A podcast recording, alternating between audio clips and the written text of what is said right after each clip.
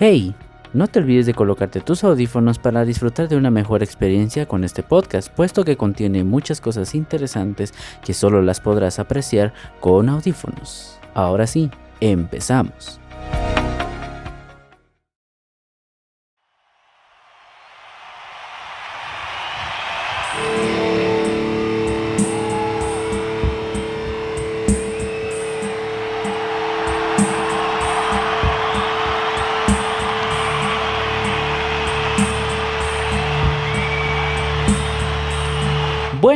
Buenas tardes, buenas noches a la hora que sea que estés escuchando esto.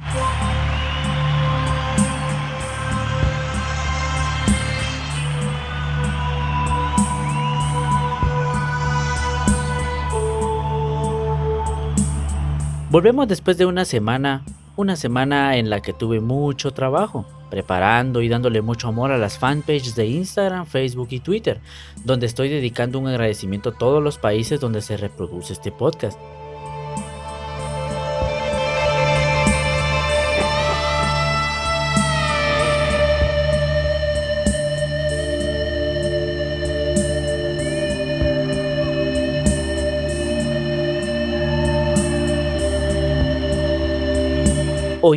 Todas las semanas te traigo la historia de un artista y un poco de su esencia musical. Así que, ¿qué opinas si escuchamos un fragmento de una pieza compuesta e interpretada por él?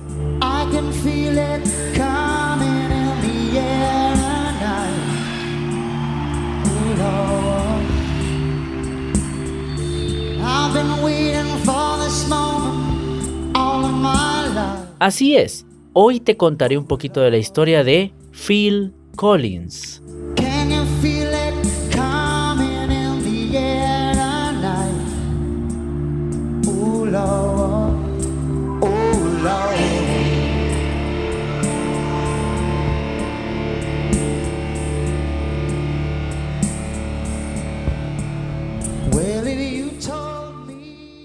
Bueno, vamos a contar primero la infancia y, bueno, parte de su juventud. No toda, pero vamos a contar buena parte de ella. Collins nació en el suburbio londinense de Hounslow el 30 de enero de 1951. Su padre Greville Collins era agente de seguros, mientras que su madre Winifred era manager teatral. Cuando sus padres le regalaron para Navidad una batería de juguete, nunca pensaron que en él nacería un interés tan importante por la música. Phil tenía por entonces 5 años y este sería el primero de los muchos juguetes que los Collins comprarían a su hijo.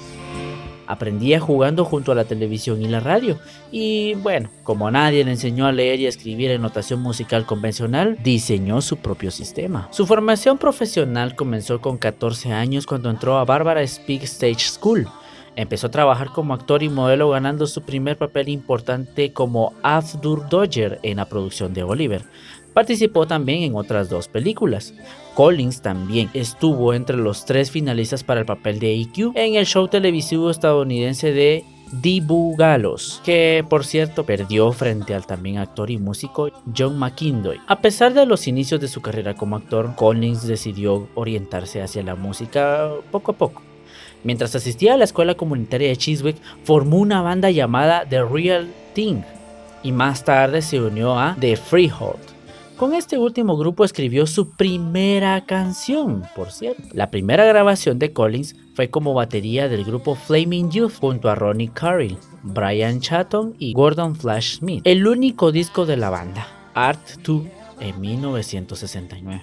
Era un trabajo conceptual inspirado en el reciente interés de los medios por la luna y todo eso. No tuvo mucho éxito comercial a pesar de las críticas positivas que hizo Melody Maker, que por cierto lo destacó como el álbum pop del mes. Después de un año de gira, las tensiones dentro de la banda y la falta de éxito comercial terminaron por disolver el grupo. Hasta aquí llegamos en el año 1969.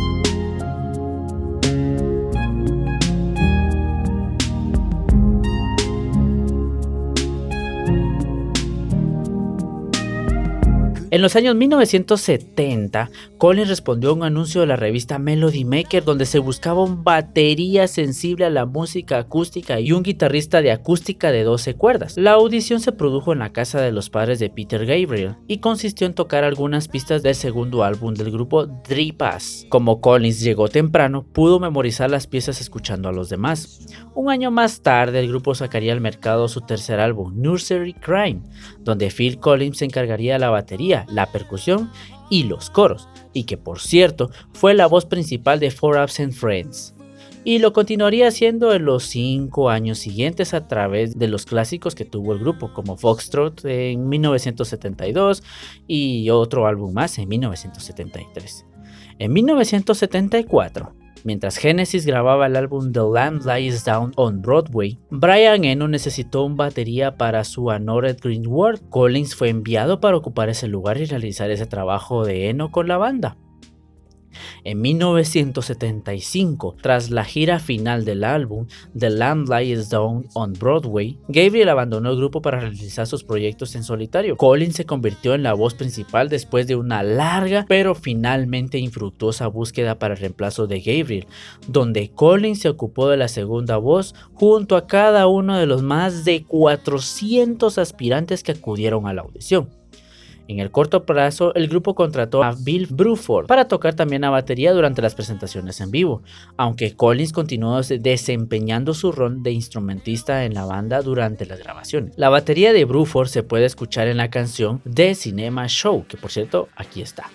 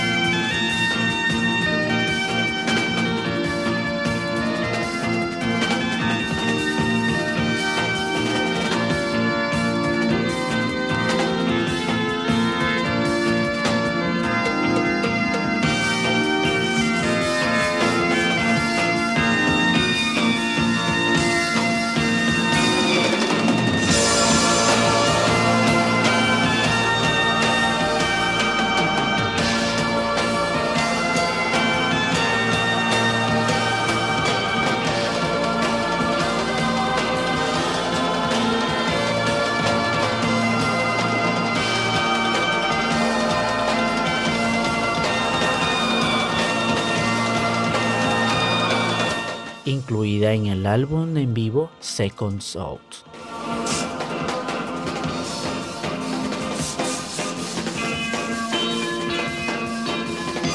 El primer álbum de esa nueva etapa fue A Trick of the Tail en 1976, que alcanzó al tercer puesto en las listas de Reino Unido y el top 40 en Estados Unidos.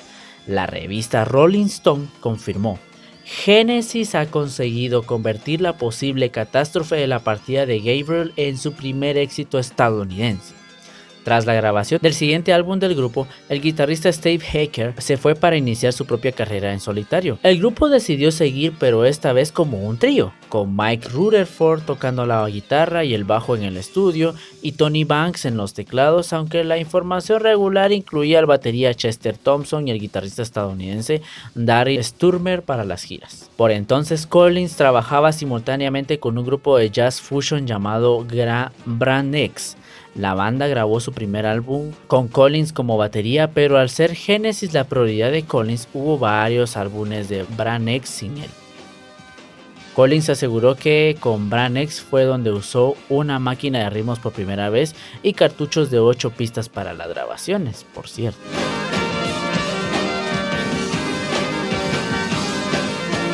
También apareció en el álbum solista de su compañero Steve Haker, que por cierto se llamaba Voyage of the Acolyte, en el que ocupó el puesto de cantante y batería. Cerrando la década de los años 1970, Genesis comenzó a sentir un cambio desde sus inicios con el rock progresivo, modificándolo con un estilo más accesible cercano al rock pop.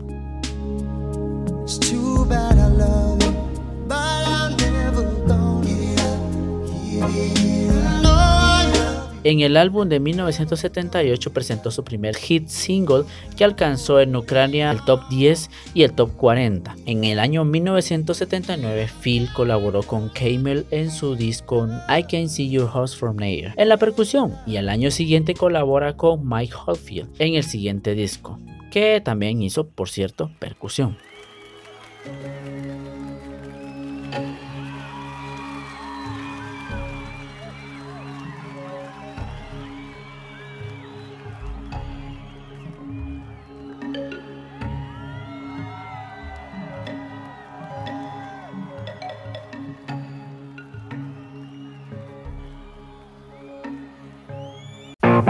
Galley Shaper es una marca nacional que nació con la idea de servicio hace ya 6 años, pero el boom de todo este proyecto fue este año. Tenemos ideas bajo esta misma marca al día de hoy, con las que buscamos seguir apoyando más porque ese es el fin del nacimiento de este proyecto. Tenemos una academia musical llamada De Galicia donde anualmente logramos que muchas personas descubran el amor por aprender su instrumento favorito, con métodos más directos y más personalizados una productora en crecimiento donde nos especializamos en que tus productos o servicios sean dados a conocer de mejor manera a un público objetivo, con el que logramos que las ventas sean más estables, aprovechando todas las opciones que las redes sociales nos ofrecen y que tú no conoces. Tenemos un podcast que ya está disponible en más de 20 plataformas distintas, entre ellas Amazon Music, Spotify, Deezer, Apple Podcast y Google Podcast. Ya cuenta con más de 12.000 reproducciones diarias.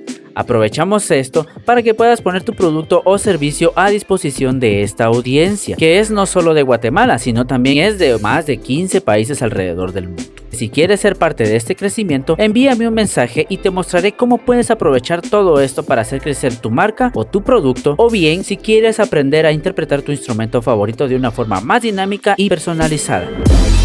Galley Shaper, un ecosistema pensado para apoyarte siempre.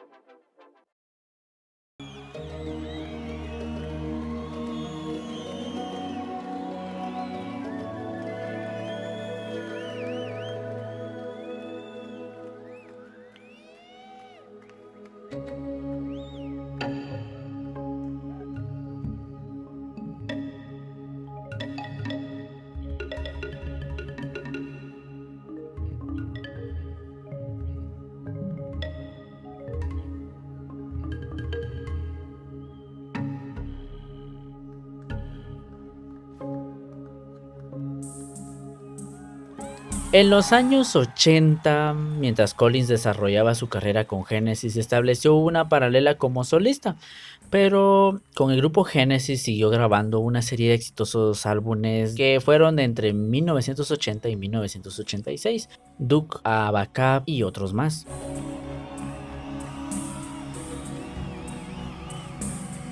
Los asuntos predominantes de las letras de Collins a principios de los 80, aunque nunca específicamente mencionados en sus canciones, estaban relacionados con la ruptura de su primer matrimonio y su entonces reciente divorcio.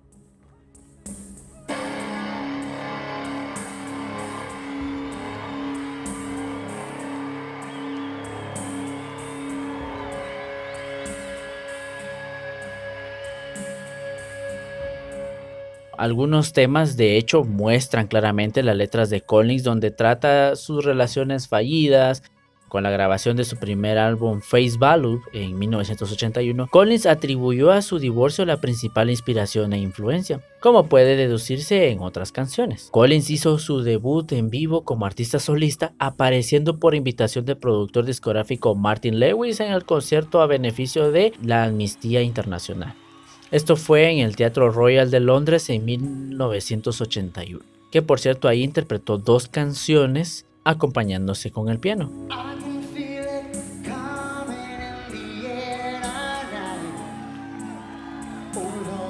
Face Value se convirtió en un sorpresivo éxito internacional, encabezando las listas de al menos 7 países, alcanzando el top 10 del Billboard 200 y consiguiendo eventualmente un triple platino en Estados Unidos. Los éxitos más conocidos del álbum fueron In On The Air Tonight, que es esta.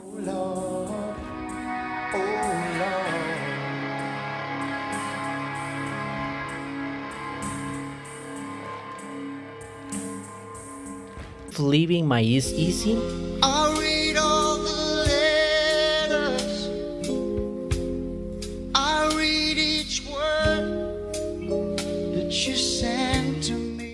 En 1982 produjo el álbum en solitario de Frida Listan, integrante del grupo sueco ABBA, incluyendo otras canciones que se convirtieron en éxito. Ese mismo año, 1982, Collins participó en el debut solitario de Robert Plant Pictures at Leven como batería invitada. Phil haría lo propio en el segundo trabajo de Plant el año siguiente. En 1996, Collins formó The Phil Collins Big Band, tocando él mismo la batería, por cierto. La banda realizó diversos hits, tanto de Genesis como de Phil en solitario y en versiones jazz.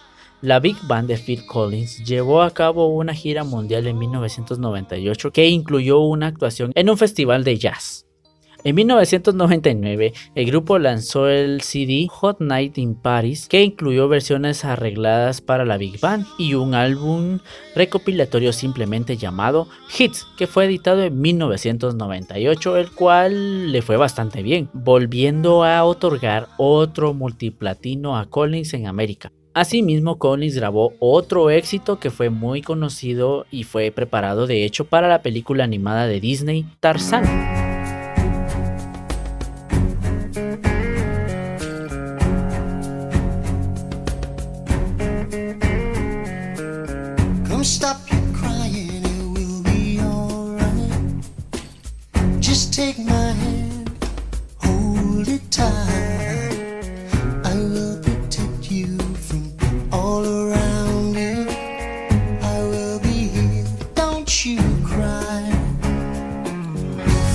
so small, you seem so strong.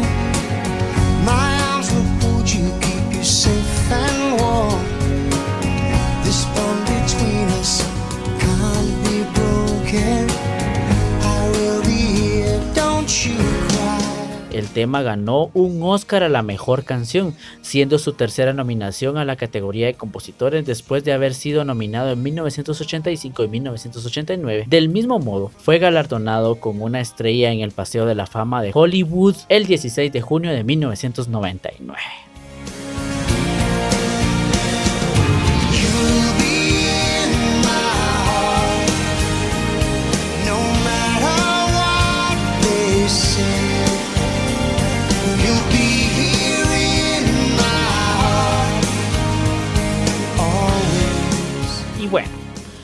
Hasta aquí llegamos hoy con la historia, una breve historia de Phil Collins. Espero que les haya gustado, tanto como a mí, grabarlo, a ustedes les guste escucharla. Sin más que agregar, espero que se la hayan pasado muy bien. Sigan teniendo muchos éxitos de aquí en adelante.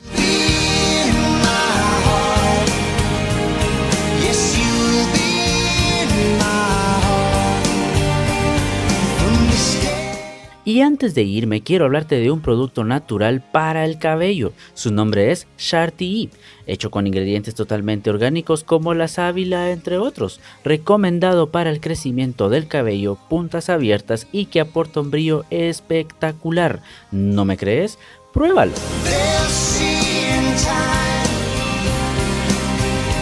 Te dejo links de sus fanpages en Facebook e Instagram. Sigue sus consejos semanales y recuerda que cuentan con envíos a domicilio. No te olvides, Sharty un shampoo 100% natural.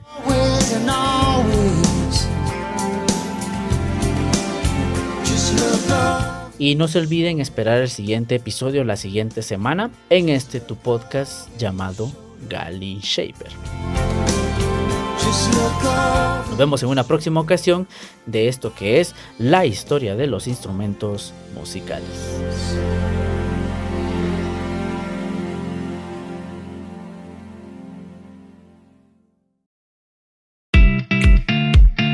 ¿Qué tal? Apóyame dándole al corazón y compartiendo este episodio para que más personas obtengan el conocimiento que tú adquieres hoy. Encuéntrame en mis redes sociales como Gali Shaper y hazme saber tus inquietudes, que en el siguiente episodio yo las responderé. Es todo. Sigue escuchando este maravilloso tema.